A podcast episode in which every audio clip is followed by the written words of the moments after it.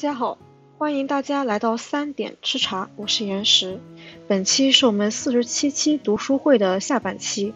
在上半期，我们有幸有请到池柱为我们带来的主题是《思辨缝合术》、维罗妮卡的面纱、草花石、木星、AI 绘画。十分感谢池柱的精彩分享。那么在这一期，我们会接着 AI 绘画的相关内容展开讨论。下面有请池柱和其他在场嘉宾。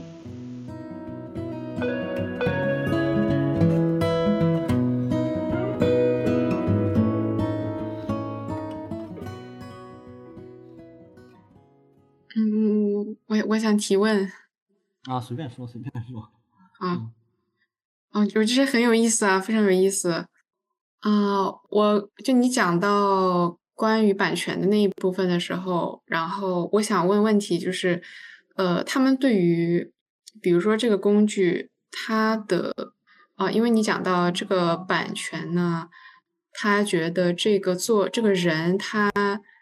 呃，保留了对于这个布局、对于这个文字、对于这个角色的版权，然后，啊，但是没有对于这个叫什么画面。的所有权，因为他不能够决定哈。我在想，那呃，法院对于这个训练这个 AI 模型背后的这个数据，他们有没有说什么呢？哦，对，这个这个也是一个问题啊。就是呃，当时 A 站上面那一批人，他们除了是在拒绝 AI 绘画本身，他其实也是在拒绝自己的画被投喂、被喂养、被学习。但其实。这里有一个值得商榷的部分是这样的，就是我我一些画绘画的朋友，他也会跟我表达这个忧虑，就是说他们会认为 AI 它的作画的那个机制是类似于他们用的 PS，他们用的 Photoshop，就好像是我把这个画的这个部分抄过来，那个画那个部分抄过来，啊，然后那个画那部分剪贴过来，这个就是我为什么在刚才提到说，大家认为 AI 只是拙劣的一种模仿和剪贴。嗯，它其实把 AI 的它的整个那个呃那个机制理解为一种跟我们使用的 Photoshop 的那个机制一样，但实际上 AI 它这里你还真的不好说，因为为什么呢？因为你比如说拿 ChatGPT 来说啊，但是具体那个什么生成对抗网络、创意对抗网络那那些制图的那些东西，我可能不太懂啊，但我觉得他们的大致的东西应该是一样的。你拿 ChatGPT 来说，它并不是像很多人想象的那样，就好像。有一个数据库，然后它就像百度一样，自由的在里面拾取与你这个话题具有相关性的东西，来直接显示给你。ChatGPT 真的是一个字一个字的吐出来的，就是那些数据，它它并不真的把一些数据保存在它自己的库中，然后随意的抽取，然后按照与问题的相关率进行抽取，它是对着语料库学习到当中的。按照概率所形成的一种模型，就换句话说，它当中真的没有现成的语料，而是一个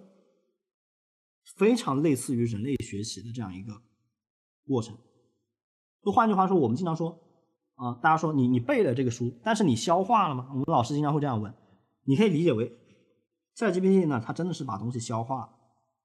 所以它吐露出来的东西并不是。原来的东西了，它已经是彻底再造了，它而且是按照一种数学规律，按照它的一种数学的某种方式，把那个东西重新再造出来，按照当中的图像的可能是像素的某种规律、某种数学规律，它再造了出来。所以这个地方它很难定夺是说，你这个人类的学习跟你 AI 的这个学习，它有怎样的一个区别？但我知道。问题的关键肯定不在这儿。我们讲清了 AI 的它那个学习的那个部分以后，其实大家的问题还是在于你本身你制造 AI 它是不是一个商业行为？如果你制造 AI 是一个商业行为，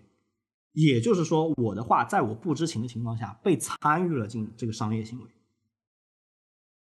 所以大家会经常在版权那里会看到这样的规定，就是说你可以使用我的作品，你可以看，你可以干嘛？但如果要使用于商业行为，那就有问题。所以这也是 A 站他发表那个声明当中一个缘由，就他要允许艺术家自己选择你是不是愿意把它放到非商业的 AI 呢？你是还是也愿意把它放到商业的 AI 呢？还是不愿意把它放到 AI 呢？他要给这些人做出自己的选择。就这些人他的一个认同，他的一个主动的自发的选择也是很重要的。所以这个地方，我确实觉得他在版权这一块是是是有侵犯的，是有问题的。因为你就不管 AI 制图本身，AI 绘画本身是不是有绘画艺术性，因为这个问题这个时候问题已经不在这儿，已经变了。而是你制造 AI 的训练这样一个行为，你的整个公司作为这样一个商业的，仍然在市场逻辑当中存活的这样一个行为，是否有支付给你所使用的这些图相应的商业利益、商业商业收益，这是一个麻烦。但是你看，AI 它很变态的，就是这这些人啊，这些公司它很变态的地方在于，你要让这个东西产出来。他就必须先无视你这个版权法，他就必须让整个数据所有开源的整个网页上存在各种各样的数据来喂养它，他不可能挨个的去向你们征得同意，他只有先斩后奏。所以这你也可以说是他做的很不对的地方。如果单纯说他们作为这样一个，嗯，比如 OpenAI 或者 ChatGPT 他们那样一个公司来。从他们的商业行为、公司的商业行为来看的话，我认为这是 有侵犯版权的部分。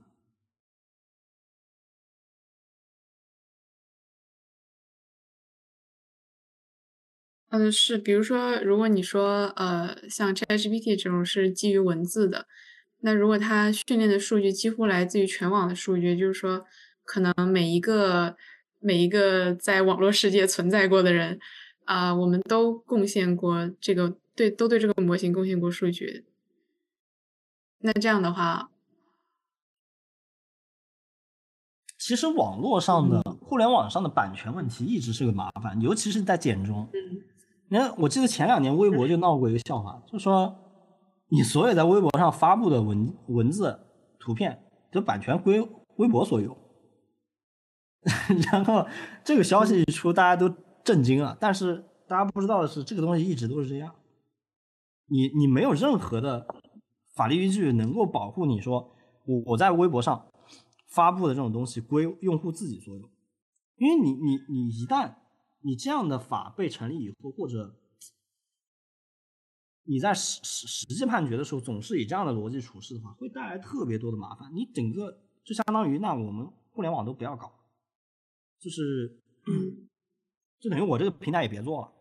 然后我我所有的呃运营相关的东西我都别做了，就所有我们现在正常能看到的各种各样的很多功能，我怀疑都要大打折扣，甚至都要缺胳膊少腿，我们看根本看不到这么多内容。所以这是一个，但我觉得这些问题就要交给那些学法的那些人处理，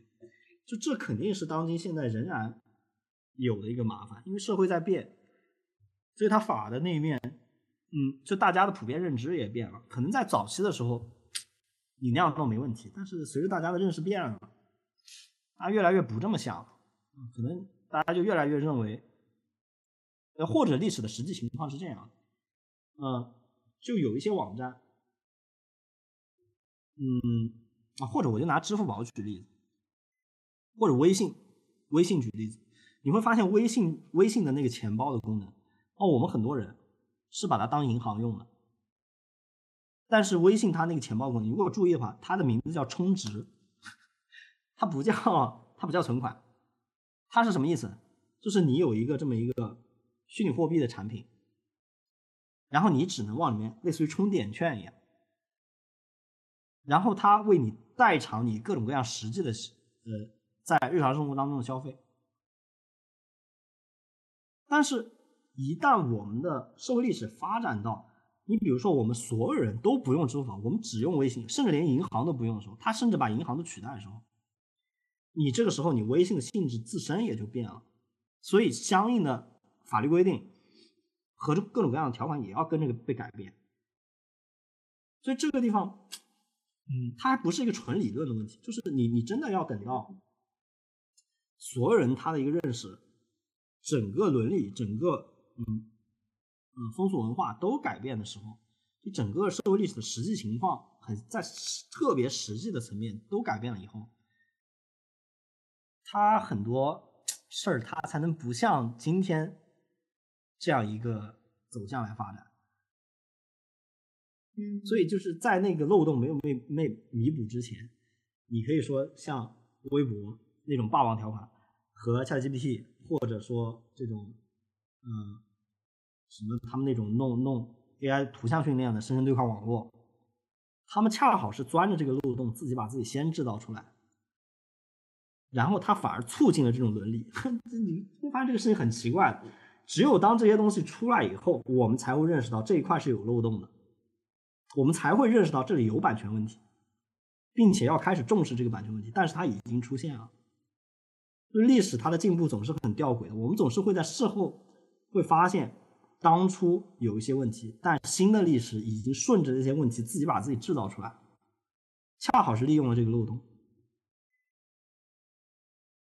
确实，就像你说的，很多实践，很多是在实践的过程中。它逐步的生成的，比比方说像 ChatGPT，它如何生成？它也是，呃，它生成一个词，然后它再把这个词放到它已经之前已经生成过来的东西，然后它在它就在这一个涌现的过程中，对，然后最终生成了一个累积出来的一个产品。所以像呃 AI 绘画什么的，确实就这些产品可能最早做这些的人也不知道能不能做出来，反正做着做着呢，呃，有的就做出来了。对呀，所以其实他们最开始都是很霸王的，很很霸王条款，非常非常不合理的。其实你像黑格尔，他在法哲学里面，他也隐含的潜在有这样的意思。就比如我们其实看每个国家，每个国家它最后会发展成一个充满了自由的，就是最理想的意义上讲，法权是完善的，然后对各种各样的罪行都有都有审判，然后好像是一个特别理智、特别浪漫、特别理想的一个国度。但是国家的最开始，它是彻底的野蛮状态，它就是恰恰是它整个国家作为历史的一种进步，恰恰就是对这样一个偶然的野蛮的状态的一个否认，一个否定。就他发现了自身的问题，他才慢慢慢的变成那样。就换句话说，如果你没有那样一个偶然野蛮的一个开辟的话，你后面一切的所谓完善的条款、彻底的实际的自由根本都不存在。所以你也可以，就我们也可以把这个。AI 这里也理解成相似的东西。它在最初出现的时候，它何止是侵犯了版权，对吧？我我我就是盲猜啊，它肯定侵犯了一大堆，就是法律上那些在我们以前看来没有什么问题，但实际上有漏洞的地方，肯定绕了一大堆弯子，钻了一大堆空子，它才能把自己造就出来。但是随着它的这样一个产生，那，人类得甚至人类也得到它的注意。你也才可以说历史啊，它在不断的完善，不断的自我修正，不断的进步。我我有一个问题，嗯嗯，那个我感觉你在推翻一个很大的事情，就是嗯，你怎么去评定？就是在这套逻辑当中，怎么去评定那个价值这件事情？因为如嗯，我换另外一种方式表达是，嗯，像我们现在其实。嗯，你你不是在提到了吗？说是这个传统手工艺跟现在这种商品，就是快我们叫快餐之类的商品，它的评定方式其实有点不太一样。就是大家都觉得手工的可能是贵一点的嘛。嗯，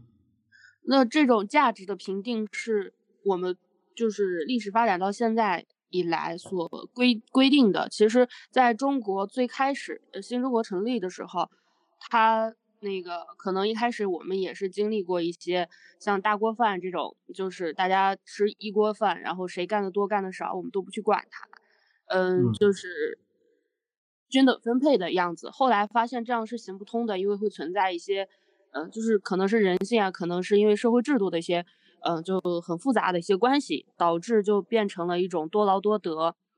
然后也引引发了现在我们这种就是卷的一个状态嘛。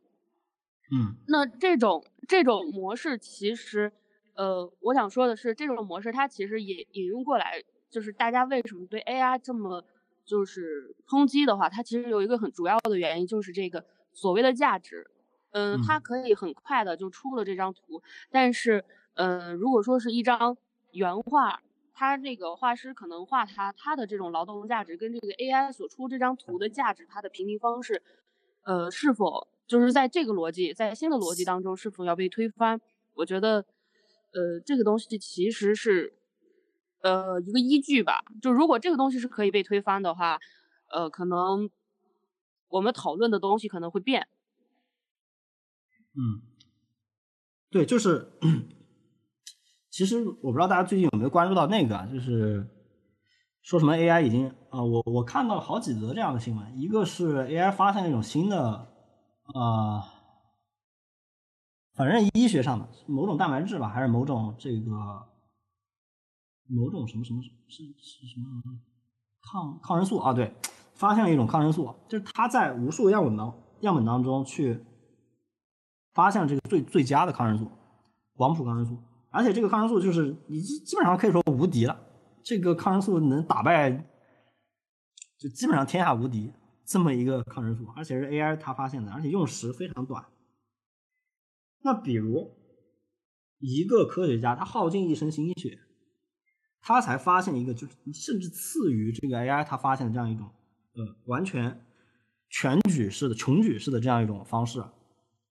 当然，AI 它也不是穷举的，它按照某种规律，按照科学家下给它的某种猜想和设定去寻找的这样一个抗生素。另一个科学家他可能耗费一生的心血，才发现这样一个抗生素，甚至还没有 AI 发现的那个靠谱。就这个时候，这个价值实际上我们有两种评判方式了，就是你对于全人类的价值来讲。换句话说，你在历史的眼光上看，就看这个价值，你当然是 AI 发现的那个价值更高，就是它作为那样一个全能的广谱抗生素，那个价值肯定是更高的。但是如果你从一种我们同情的眼光来看，我们同样的作为自然人，同样的作为一个在这个世界上生活着，并且与病痛争斗着，然后呃与与自己的心血努力不断的相关着。这样一个自然人的角度视视角而言，那肯定是又是前者的价值高，但很可惜，这种价值并不是在一个实际效用上对全人类而言更有意义的那种价值。就换句话说，就尤其是呃，你你可以注意到我刚才提到一个词啊，这里其实也涉及一个思辨的颠倒的维度，我们认为的价值。就我们经常认为价值这个东西有没有价值，我们恰恰是站立在一个它的实际效用或者它与生产参与的相关度，在这样一个角度上来理解这个价值。就是换句话说，我去上班，老板认为你有没有价值，他不是认为你多么的这个博学，或者认为你多么的这个文艺，或者认为你多么的浪漫，他不是根据这个东西来来衡量你的价值，他恰恰是根据。你 AI 的那一面，恰恰是根据你实际效用的那一面来衡判你的价值，他会给你多少钱，对吧？就我们最开始对这个价值的衡量是这样的，但是你会发现在刚才那个例子的我们的观点瞬间颠倒。当我们把这个观点颠倒为实际效用的价值根本不是价值，人的那个维度才是价值，颠倒为了人他耗尽甚至。你这个人他都没有做出什么比 AI 更好的贡献，而只是他在平白无故的付出。我们把这个视角切换到了一个彻底同情和哀怜的这样一个角度，这个时候我们反而认为人那边他更有价值。所以其实我们在看这两个事例的时候，我们自己的视角其实已经发生了一个颠倒，这价值的含义已经变了，就它从刚才那样一个实际效用的价值颠转为一个精神方面的、文化方面的。我们认为的那样一个价值上，啊，你搁一些特别实证科学主义的人，他就会说你这个客观的价值，实际的价值不高，但是你可以给大家意淫意淫，嘴嗨嘴嗨，变成这样的，变成一个很可怜的一个价值。所以，我们呃，如果回到这个方面的话，我又要讲到历史的那个维度，就是这种对价值的认可。包括我们刚才对这种价值的这种考虑、这种认同、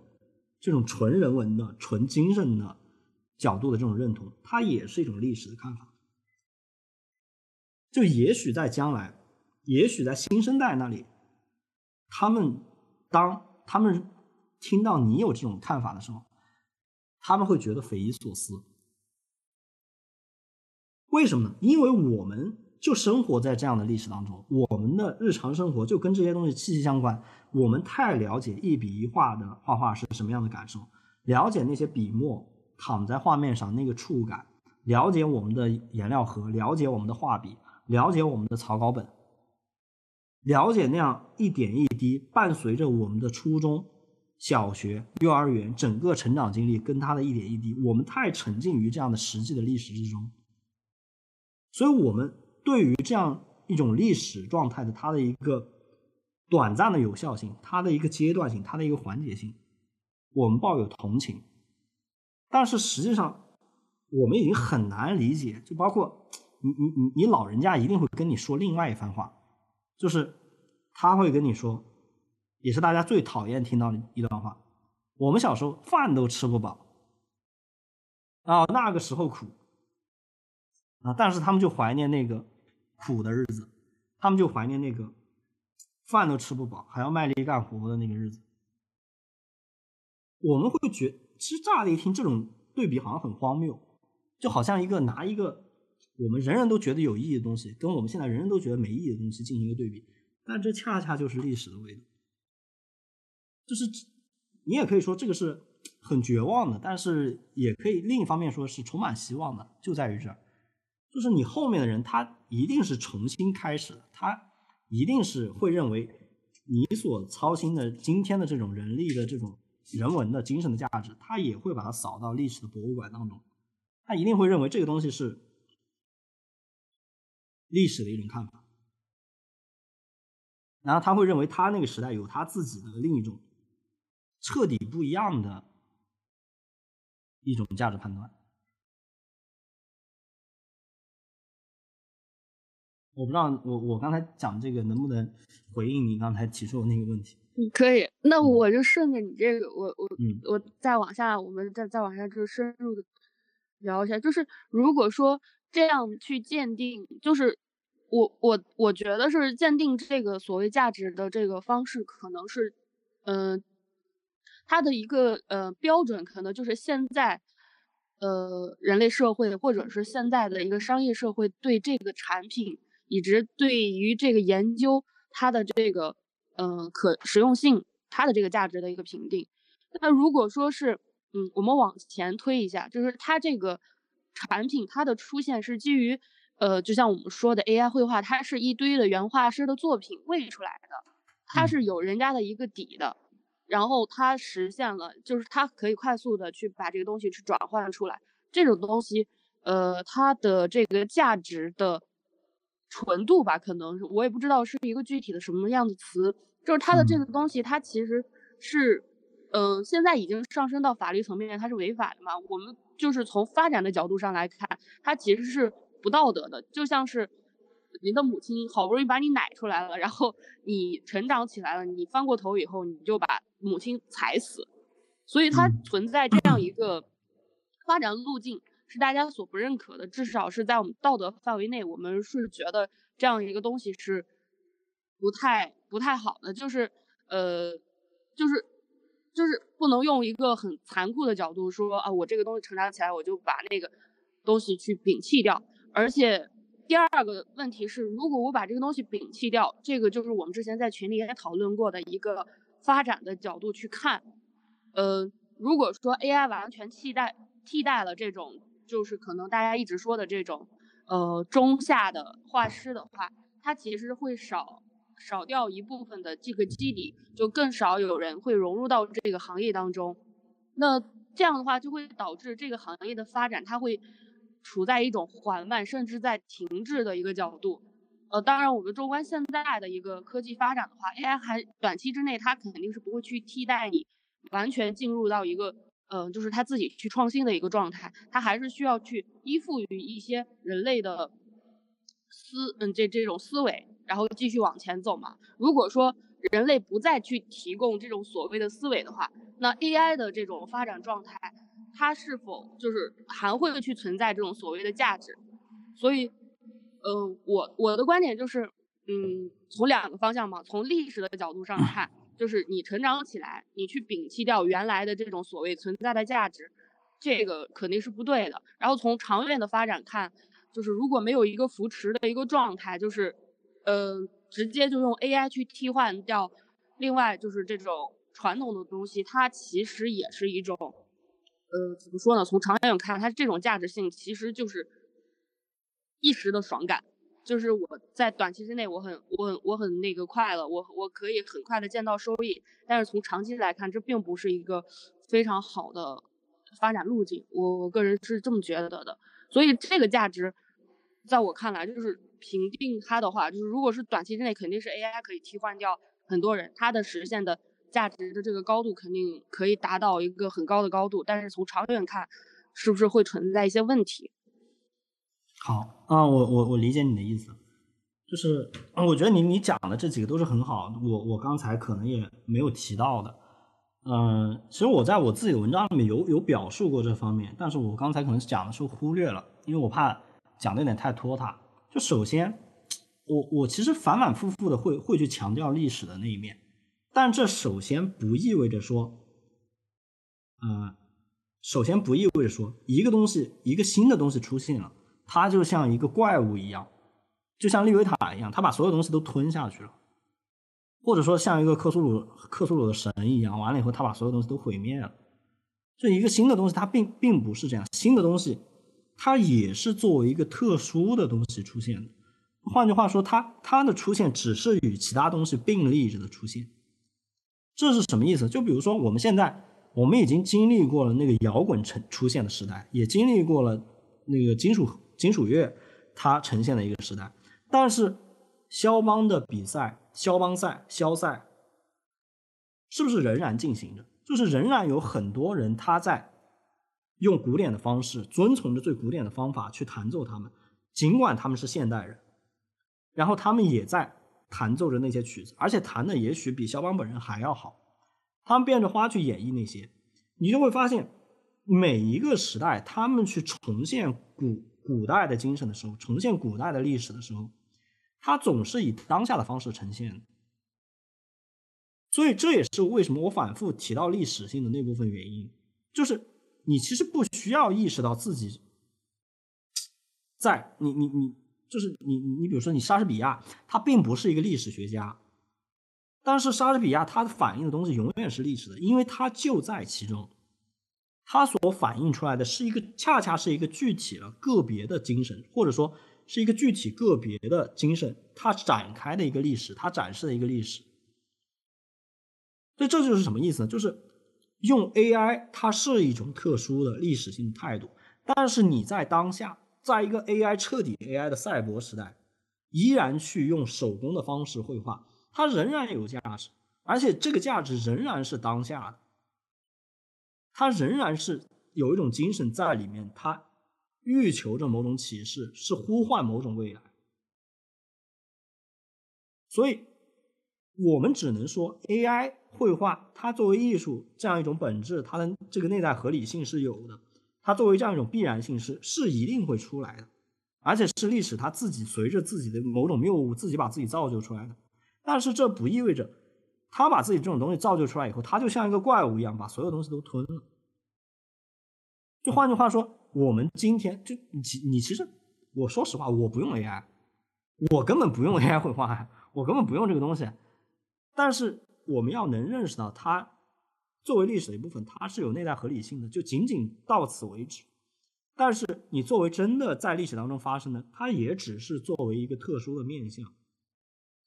所以我会说，AI 它等待着的是什么？它等待的是某种生气灌注，就是黑格尔就朱光潜翻的黑格尔的常用语。他总是说一幅作品它需要艺术家的生气灌注。那其实 AI 也在等待着这样的人，他等待着那样一部分能够。就那一部分人，他可能是因为什么原因？可能是因为他从小都接触电脑，啊，他根本不了解传统绘画，啊，他生活在那样一个家庭，然后他生活在比如说欧洲的某个地方，啊，或者法国某个地方某个小镇，啊，但他出生出生在一个电脑之家，但他父亲恰好很喜欢画，然后他生活就在那那样一个情景，他每天接触这样一帮人，然后他可能长大以后到了中国的中关村啊，然后天天接触这样一帮人，他就觉得 AI 绘画贼有意思。AI 绘画它的每一个行动，它都能滋生出一种习惯和体验，和他一种具体的精神的一种感知。就是甚至你你最在最玄妙的意义上理解，我们现在看 AI 绘画，它好像是很理性的，好像是要通过特别间接的东西，慢慢的去达到它。啊，就好像很多人做版画一样，你比如说做个铜版画，它当中间接的部分实在太多了，它又要弄弄那个什么飞尘，然后又要腐蚀，那个腐蚀你还要计算时间啊，你多一秒它就变了，少一秒它也变了，你必须卡在那个秒数啊，赶紧把它拿出来，然后完了以后再去弄，再去弄，再去弄。对我们来说间接东西太多，但是对于那些积习在其中的人来说，这些东西都是直接的。是已经化为习惯的东西，就对他们来说，仿佛指使那个 AI，它不是一种技术性活动，而是一种类似于冥想一般 体验着那样一种东西的活动。我前两天还在跟人开玩笑，我说那个 AI 它弄到最后，它输入提示词和反提示词的那个机制，简直就像它在某种心流的方式在创作一样，就好像他都没有意识到自己的提提示词渐入出来。他就已经不断的开始跟那个 AI 绘画产生交互关系，就这样一种，你无法判断以现在的价值来判断，无法以我们积习已久的现成的习惯来看，它是什么？你必须切入到他那个视角才能理解那个东西。好，然后我们回到刚才那个问题，就是你会发现，用 AI 这帮人，他一定是一个历史的具体的态度，他是一个具体个别化的精神，他所展开的那样一个历史。也许这样的一些人带来的那种批判性，他会重新加入到历史的长河当中，但是这不意味着这个历史只有他占据这样一个位置。你必须要把这个事情理解成所有的事物同时都是具体个别化的精神。就换句话说，哪怕在今天我在墙上画壁画、画原始人壁画的这一帮人，他这样的一个行为，他也是。有价值的，它也是一种历史性，就是 AI，它我们已经明白了它的历史必然性，但它不代表它就是一个怪物，它就是一个能吃掉所有其他东西的排他的一个怪物。就比如我拿木星举的那个例子也是这样，木星它那样绘画，而且我我会在文中讲他所在的那样一个历史阶段，他的整个生活，你会发现他那样的绘画，你你看起来好像。那个结论会是说，作为一个最高数而言，它简直是中国传统绘画的精神，跟西洋对木星而言是西洋。现在听这个词太土，对吧？西洋绘画它的一种创作方式的偶然性、多变性，它也是在这二者之间进行调和，那样一种矛盾，最终达成了它那样一个效果。所以你要，所以大家会理解到木星的那样一种做法是历史必然，但不代表木星这个做法。所有人都要推而广之，然后把所有东西都否定了，并不是这样的。就包括他文字那种写法，然后包括现在很很经常讨论的文本再生的理论，也在木星上得到应用。但不代表他那样一种写法，他那样一种思路是就应该所有人都去采用。只能说那种东西是历史的必然导致，是历史自身滋生出来的，只能这样来理解。呃，然后我再想想，你刚才还有一个问题，就是说。嗯，就是在现在，到底去怎么衡量 AI 的嗯这个商品性价值？换句话说，我们其实我我们现在用价值都已经太抽象了，我们就应该应该直接说，怎样去衡量 AI 作为商品的它的价格？其实现在很显而易见，就是商 AI 的艺术它是它不具备价格，就是你从现在的我们现成的。呃，伦理视野和他所他所携带的这样一种法的理念来看，AI 在这里面就没有位置，因为这个对他们来说这是是很怪的一个东西，它在这里面是不具备任何它的它的价值的维度是没找不到任何根据的，这也是某种程度上大家找各种各样的理由去否认它的一个原因。就是因为在现成伦理，以我们现成意见的眼光下，它就是没有价值啊。那你说你要劳动，要劳动没有，你要什么什么都没有，我怎么去衡量你？你只是这样一个东西在这儿。所以这个问题，我我会觉得它在现在是暂时得不到解决的。然后它的价值，嗯，如果讲的再实际一点的话，就它取决于这个啊、有风向标作用的公司、企业，他们怎么去使用它？因为它内在合理性的那一面已经被叙述完毕了，嗯，大家也都知道它是很正常的东西，只不过是在市场伦理上无法接受。但是风向标的人一旦开始使用，它带动的是这样一整批就业方向，那它自然而然就有价值，它就有价格了。这样的人力就得到了一种价格的释放，就是大家能够参与到这个制作当中。你 换句话说，如果现在所有人都用这个东西，他创造了一大堆的就业，所有人都有饭吃了，就是用 AI 这个东西都有饭吃，而且能用的千奇百怪，那自然而然它就有很多很很大的价格的 成分在里面啊。然后还有你刚刚讲一个问题，就是呃，画师那里好像是因为他们的风格而具有某种价格，但是 AI 这里似乎只是训练他们的风格。然后还要自认为自己有价格，但其实事实不是这样的，就是 AI 那里，它是完全能够通过融合两种模型，或者通过融合好几种模型，通过艺术家自己的调教，通过人工自己的调教，自行产生各种各样风格。你换句话说，风格的这种认识，恰恰是到 AI 这里，它才达到了终结。因为 AI 它潜在的就是一切风格，你所有风格你都逃不出它的数学化。这种纯然形式化的风格，就是我们认为画当中有某种规律，视觉规律，它就是某种风格。这种看法恰恰是在 AI 这里得到彻底终结。但是如果我们要重新不以这种表面的方式理解风格的话，我们就会得到另一种看法，就是风格它不是视觉要素的变化，风格你必须把它跟方法和媒介统合在一起理解，就是风格这个东西。它对艺术家而言，是他对历史把握的形式，就是他不用这种形式，不用这种方法，不用这种媒介，他就无法无法演绎出他认识的那样一个历史，他的一般生活状况。所以风格，你从这个角度上讲，它是融化在这个里面的。所以这个时候，风格你也就可以说，他把自己给扬弃了，就是不存在风格这种东西，也就没有什么可担忧的。就你比方说，一个从小经受古典培养的人，然后他长大以后生活在一个充满了智能手机的这样一个时代，他的风格就很有可能变成一种极具简练工业和呃机械智能的这样一种简洁和他的古典韵味夹杂在一起的这样一种形式，因为他就是这样的人格，他就是这样的人，所以这个时候风格的问题就被变为了这样一个具体的人，他是怎样把握自己的历史的。这个东西它自然而然生成的面貌，它你可以说是一种风格，但这个时候风格就不再独立了，就是它变得不那么重要。对我大概就就是这些。特别好，特别好，就帮我们正了一个视野。其实，就是现在 AI 的出现，它其实我我个人感觉更像是你班里面突然来了一个学习能力特别强的一个同学。你不可能说是因为这个同学他的进步比较快就否定他的一切，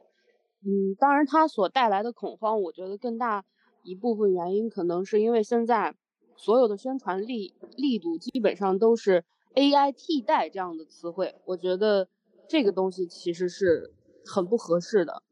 跟你讲的这个东西我觉得是一致的，是不是？你不可能把它当成怪物，它的到来可能就是嗯不会去吞掉。而是可能会最后会形成另外一种合作的模式。对，就很多人他会说什么 AI 是叛徒，或者是什么，就是毁灭者这样一种形象。但实际上有一句话说的挺好，他说 AI 是一个，就 AI 明明是一个出生的婴儿，但人们却把它当做一个天生的叛徒。但是这句话我们做一种更加有意思的一种说法，就是我们更加把它中庸化。它既不是一个出生的婴儿，也不是一个天生的叛徒，你应该说它是一个怪胎。就“怪胎”这个词其实很有意思。怪胎，它既然是这样一个胎，说明它是合理的，但是它又很怪，它又是充满未知的。所以 AI 这个东西对于普遍的人而言，它就是一个既是合理的，但又充满未知的这么一个东西，就是你势不可挡的，它充满了必然性，但是它又带来的这个必然性本身是一个。彻底向偶然敞开的，彻底携带着各种各样诡异的未知的情况的东西。呃，我我想回应一点，就是我觉得就刚才你们讨论的内容，嗯，对我特别有启发的一点就是啊，你们在呃强调的这个历史性，就包括前面做这个呃 PPT 里面强调的，嗯，这个东西。很有意思，就让我想，呃，因为昨天在我们学校有一个，呃，有一个会议叫做“深度学习的哲学”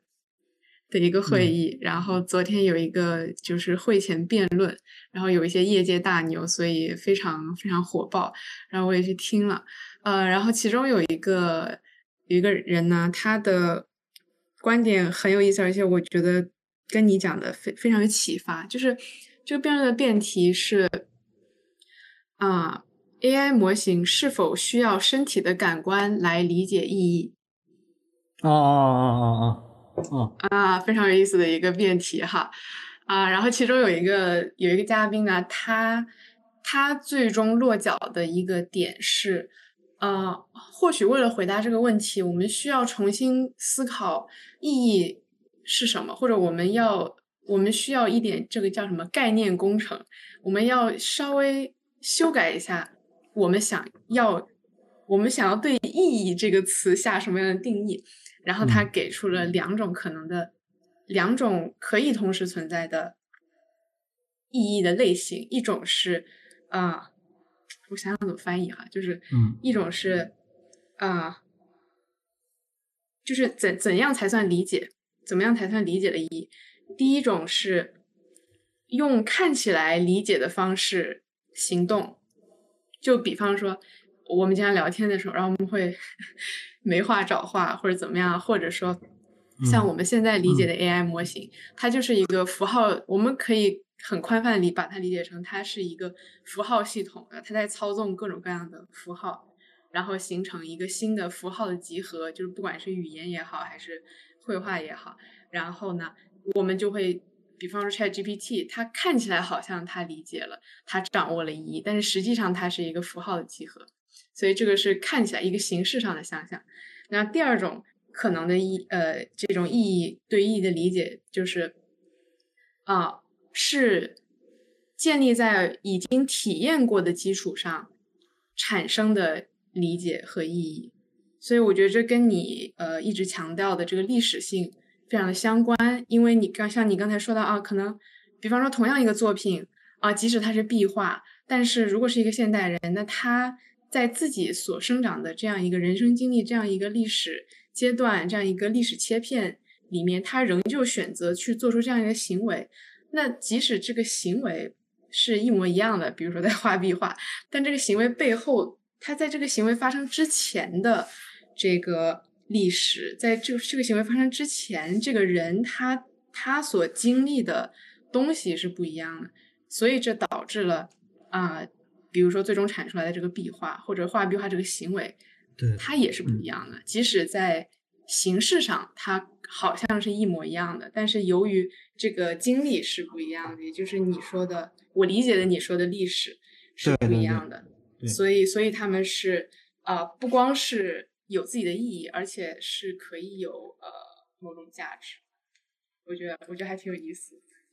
就是他其实讲到的那个呃身体体验的那方面，我前两天跟一些朋友在说另一个话题的时候，就是说风格和模型的时候，也也提到过这个事情。就是嗯，特别可笑的一个事情就是，如果我们一定要把 AI 它未来的发展方向不当成一个工具，不当成一个超级计算机，当成一个。某种具有专精效用的，嗯，人类的某一种工具的话，而是把它一定要做成一个生物，做成一个人，做成一个我们人自身的一个复刻，就像就像好像从理理论的方式把一个活生生的人给创造出来这样一种方式的一个人工智能。如果不是这种目的的话，其实把它身体化是没有必要的。但是，呃，现在普遍的有这样一种呃对 AI 的一种要求和途径，就是希望 AI 它作为一个强人工智能，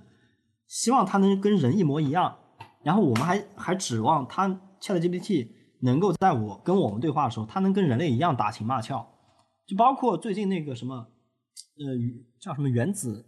就反正那个苏联背景的那个那个游戏，大家应该都都知道啊。就那个电那个那个冰箱，啊，就是大家认为的真正的人工智能，好像应该是那个样子。其实这代表我们一种普遍的愿望啊，应该说一种很普泛的愿望，就是泛泛而谈的，然后也没经过深想的一种愿望，大家都这么想啊，就好像应该是那个样子。但是这就会有一个麻烦，因为我记得之前在这个三点七查这个好像也说过一个问题。就是上帝，如果说他要，他要真正成为上帝的话，真正成为像人一样的上帝的话，就是他说的神谕能够被我们理解，能够与我们交流，我们能够理解上帝的威能的话，上帝恰恰必须他不是一个无限的上帝，而得是一个有充满了局限的上帝。这是什么意思呢？就是在人工智能这也是一样，就 ChatGPT 它不是因为它。他那个有所不知道，才是一个人工智障，而是因为他太无所不知了。因为他无所不知，所以他变成一个人工智障了。这个有点难理解，就是，嗯，或者拿创造力这件事情来讲，你知道最能代表人的创造力的那个维度，恰恰是手工梗的那个维度。就是你看手工梗做手工梗做的那些发明，是最具有人的，你能反映他的一种。原初创造力的这样一种反应的这样一些人，就比如说 ChatGPT 永远不会说，哎我操我身上难受了，然后我要发明一个这样这样这样这样的，哎我操贼符合人体工学的这样一个椅子啊我往这一坐，他永远不会萌生这样的创造力，不会萌生这样的动机。那你看手工梗，他所有做的东西都是他活生生的处于他作为一个那样一个有限的个体，他在社会情境之中所反映出来的那些东西。他必须是作为这样一个有限个体，他是他那样所示的一个阶级的那样一个人，他是他所示的那样一个有着经济收入，然后他是一个男性，他是一个有家庭的人，他会生病，他会难受，他恰恰是作为这样一个人，他才能是有创造力的。所以你对 AI 的要求，如果你指望它变成一个强真正意义上的强人工智能，像那种机器人。科幻片里面那样一个人工智能，你必须把就很搞笑，你必须把 ChatGPT 这种 AI 背后的那个 OpenAI 放到世界各地，让他成为能够有阶级、有男女、有 LGBT，然后有有癌症，然后有不可治的病，然后就什什么东西都得有，他才能变成一个，他在他所在的那个有限性的情况下，他会萌生。一种改变的冲动，他会萌生一种创造力，然后他才会有我们意味上的各种各样的情感，各种各样的反应，各种各样的不同，然后各种各样活生生的维度。所以，他们他不够智能的原因，就是在这儿了，就是因为他他知道的太多了，他总是在说话的时候不具有一种视角。所以，其实前一段时间那个乔姆斯基也写过一篇文章，他就说 ChatGPT 反映了一个现代人普遍的一个状态。所说的话彻底的冷漠、客观，好像自己是客观的、理性的，然后与你无关。他可以任他说，但是他的观点充满了分析性的正确，但是却屁都不是。他就是这么骂 ChatGPT。这个就是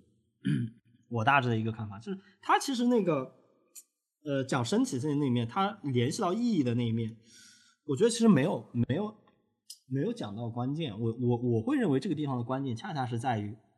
有限性这个方面，就是他作为一个个体，作为一个具体个别，嗯，这一面这个是很重要的。是，就是嗯，就是当你如果你想被纳入这个范畴，可能你首先得嗯，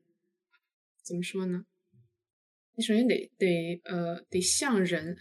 但是人并不是无所不能。对，所以我觉得这个其实挺搞笑的，就是你要是让 AI 有创造嗯力，它必须会生病，对，是会死。这个观点还能挺有意思，但是很真实。嗯，嗯我能问一个问题吗？就是嗯我感觉也，嗯，就是 AI 它既然就是呃，因为以往我们的教育模式其实是更多的去嗯、帮，就是让我们去记忆一些知识点，或者是培养成一个某一个方面的专家。但其实我我我觉得像呃呃人工智能这种嗯算法的这种提升之后，它使得我们其实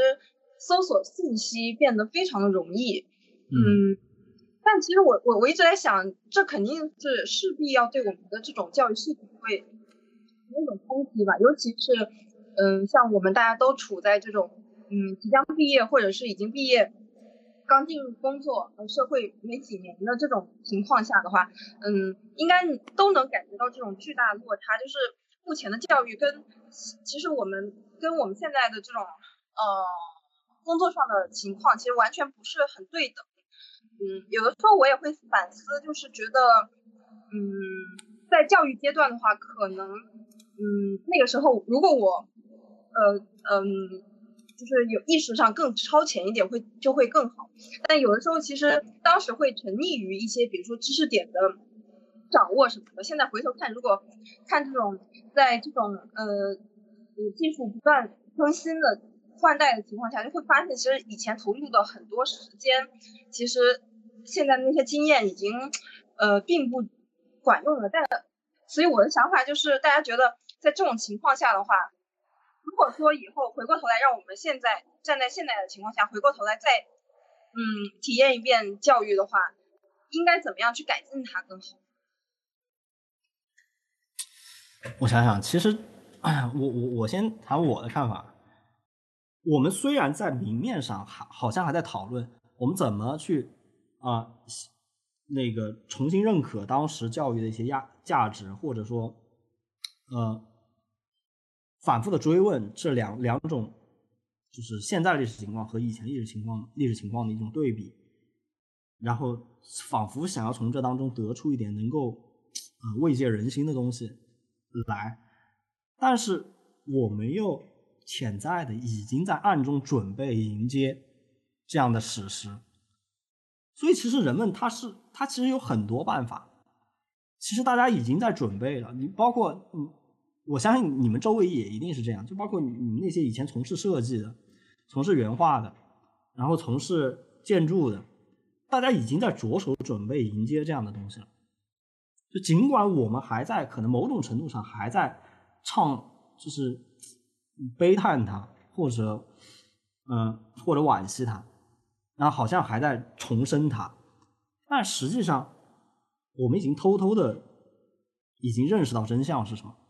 已经在偷偷的准备迎接新的东西了。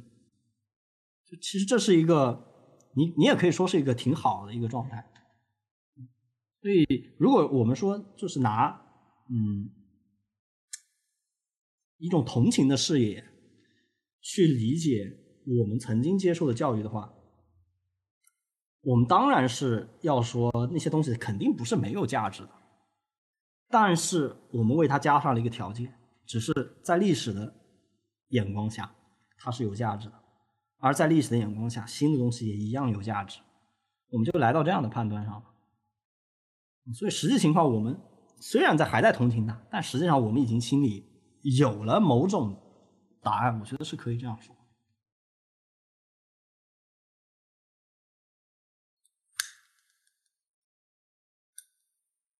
我觉得“同情”这个词用的真的特别好，我也感觉实际上是同情。对，是就是同情。你知道它已经是不可持续的了，但是你又会为它的美好而感到惋惜。确实，但是你就知道它这个嗯时代的步伐你是不可阻挡的。对。不过，其实这种同情的解读是必要的。就是如果没有这种同情的解读的话，我们又会陷入另一种很很极端的、很荒唐的一种看法。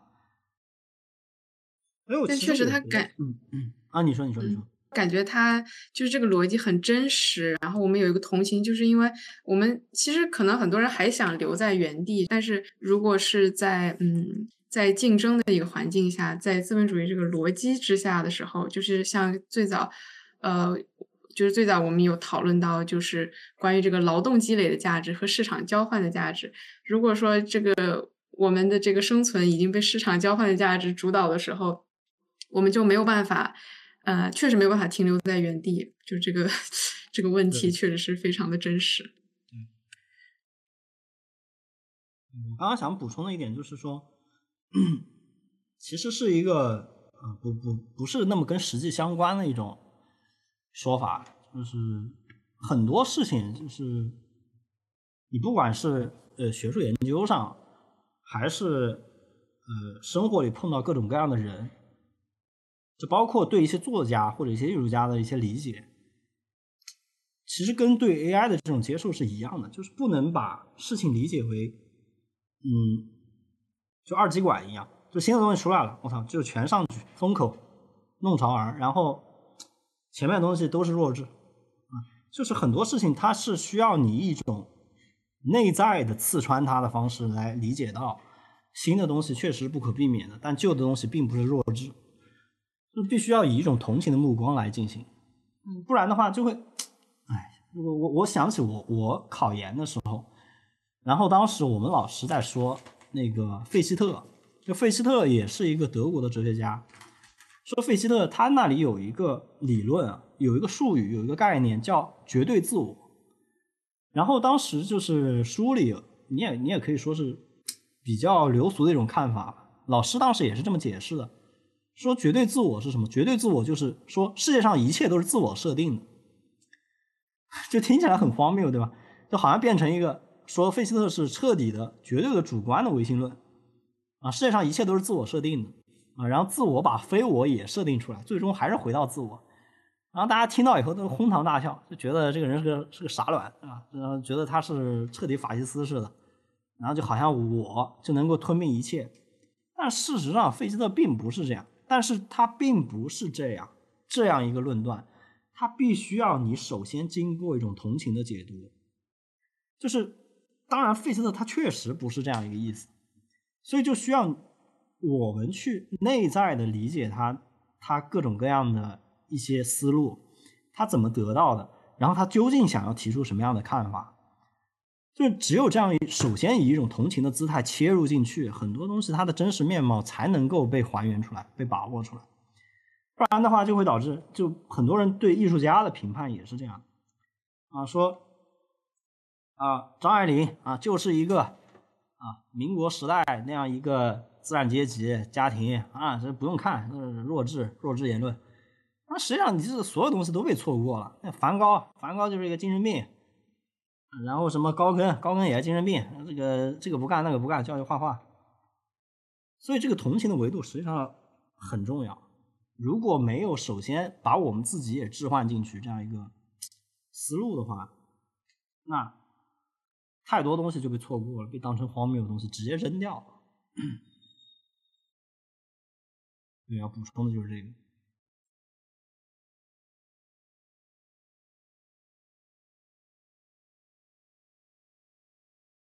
我觉得刚才呃，刚才你聊到的一点，我觉得很有意思，就是你说到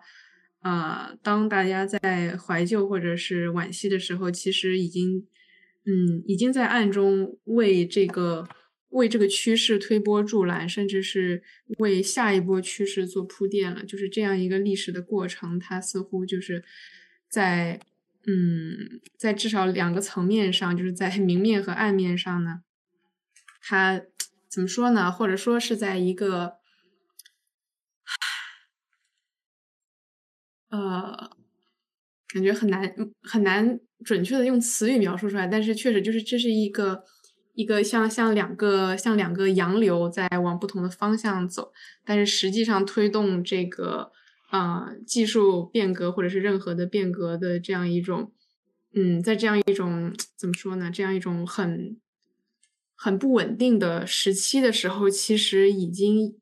其实下一个这个这个这个趋势终将走向哪里？其实它在在暗中已经通过一种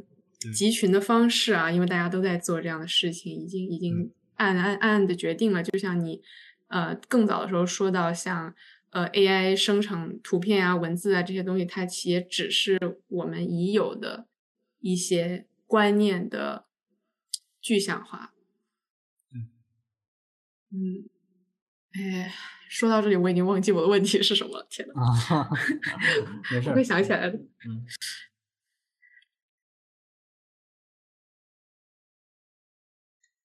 但是我想说，就是 现在大家这么。惶恐吧，可以说就是对于现状的一种可怜，更多的是对未来的一种恐惧吧。就是就像我们说到的，就是当你在一个瓶瓶颈，就是平平静的一个阶段的话，你马上面临的一个风险，这个东西是无法去评估的。那接下来该怎么做？其实很多，嗯，画师也好，或者是你，因为现在 AI 渗透的面儿太广了。你不管是任何一个从业者，他其实你应该往哪个方向发展，这个东西其实是大家，嗯，因为恐惧所不认可，呃，就是因为恐惧所带来的各种这种抵抗心理，所以他会有一些不认可啊，或者是抗拒啊等等一系列的情绪。嗯，我我我我，因为我 你说时候想起来，我我要我的问题是什么？就是感觉我我觉得这个其实可能他。可能是关于 AI 这些工具它本身能做什么，但是另一方面，它可能也取决于我们理解他们能做什么。就是最终它是，它是从我们的视角出发的。就是因为刚才，刚才主讲人就是讲到，就是这个什么啊，绝对自我，就我觉得很合理啊。就是很多东西看起来是客观，但事实上，任何事物的存在，它都是它，你都可以把它解读成是，呃，都是。主观的存在，就是我们主观的视角必须先存在，然后才会有客观的存在。就是说，哎，是虽然有点抽象，但是如果回答就这个问题的话，就其实我们，特别是尤其在这个时候，其实如果我们看以前出现的一些颠覆性的技术，比如说。我不知道苹果手机算不算，还有互联网，还有很多东西。实际上一开始它刚出现的时候，可能就像刚才就是怪胎的这个比喻，就是它虽然刚刚出现，但是它已经动摇了我们旧有的认知、行为和理解，然后就会在这个动摇的阶段呢，就会其实是就像我们刚才说到一个商量的过程，就是社会中不同的群体他们会嗯。我我不确定这是一个这是一个可预测还是不可预测，一个可嗯可改变还是不可改变的过程。但是反正在这个阶段呢，就呃往往就是其实是我们是先生成了对这个工具的一种理解，然后呃这个理解就被具象化了。比如说现在 AI 这个工具，可能大家呃像像像大各位这个专业人士就会觉得它可能会取代我们的某些工作啊，但是如果嗯大家可以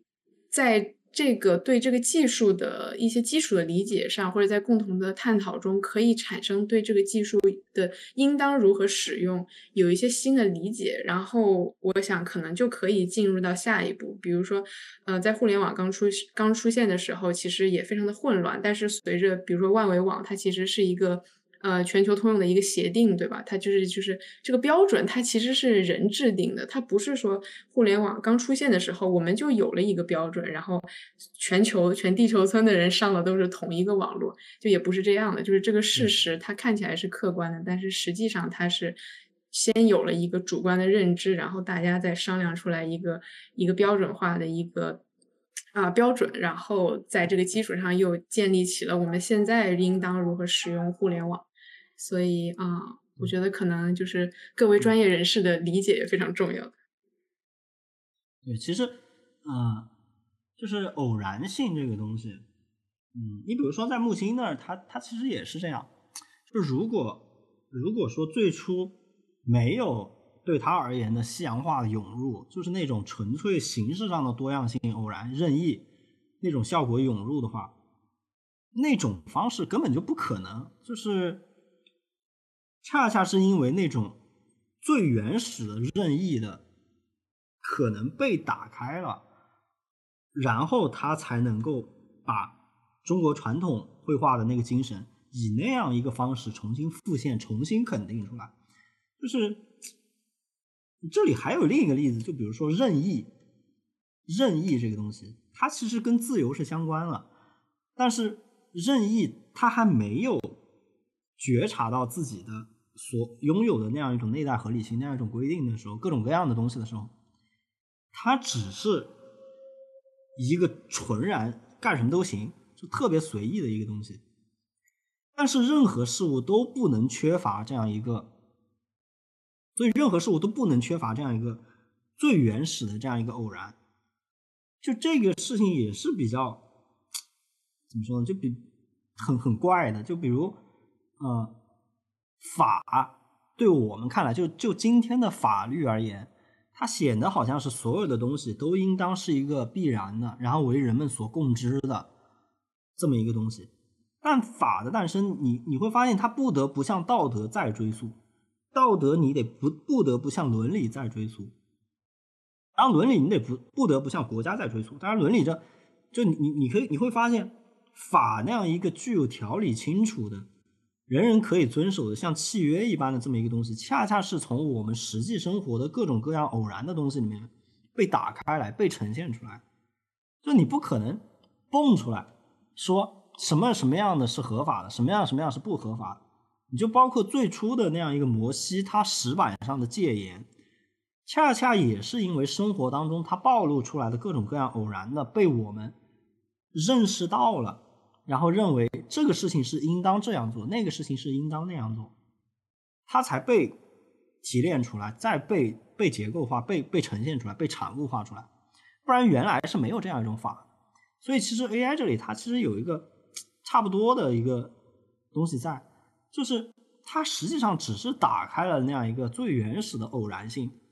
就是你你不知道它它会干嘛，你你你没有办法想象它，但是随着人们的使用，就像互联网一样，这最早并没有互联网说啊什么，比如 B 站上啊不允许在这个 UP 主下面提别的 UP 主啊，这样是不道德的。嗯，然后 AI 这里其实也是，它随着人们的使用。它会滋生出越来越多的我们对它应当所示的那个合理的东西更进一步的认识，但是这个东西一开始只是潜在的，一开始只是直接的铺在了人们对它的使用当中，直到后来人们对它进行反思的时候，我们认识到它应该是它所示的那个样子。换句话说，我们只有到今天这样一个互联网才认识到。互联网就应该是今天这样的，那早期那个太太蠢了，太不合理了，啊，盗版资源乱飞，这怎么能是这样呢？但是这个过程特别重要，这样一个原初的彻底偶然疯狂的一个维度，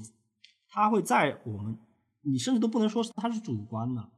它就是在这样一种实际的交互当中慢慢的建立起来。所以其实对于 AI 的那种市场伦理的层面，它不用担心，也是因为。它只要人用的多了以后，它市场伦理它会自己涌现，自己把它所应当是的合理的法的那一面，就甚至可能会有以后就关于 AI 制图的法律相关被呈现出来，然后就说你这样弄是不合法的，那样弄是合法的，它会慢慢的显示出它应当所示的那个样子。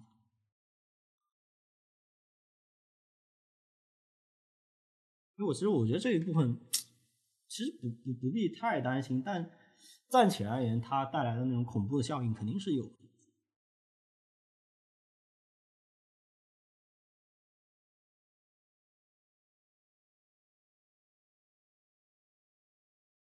我觉得是有很多情况下是大家对于这个新来事物的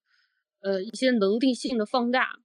因为现在其实评断这件事情，呃，就是懂 AI 的人未必会懂得这个绘画。或者是懂绘画的人未必会就是全部了解 AI 它到底是能够做到一个什么样的程度，而且对于它未来发展的一个状况也是未知的。更何况就是很多评论它其实是来源于就是既不是这两个行业，也不是就是嗯就是开发 AI 的这种，所以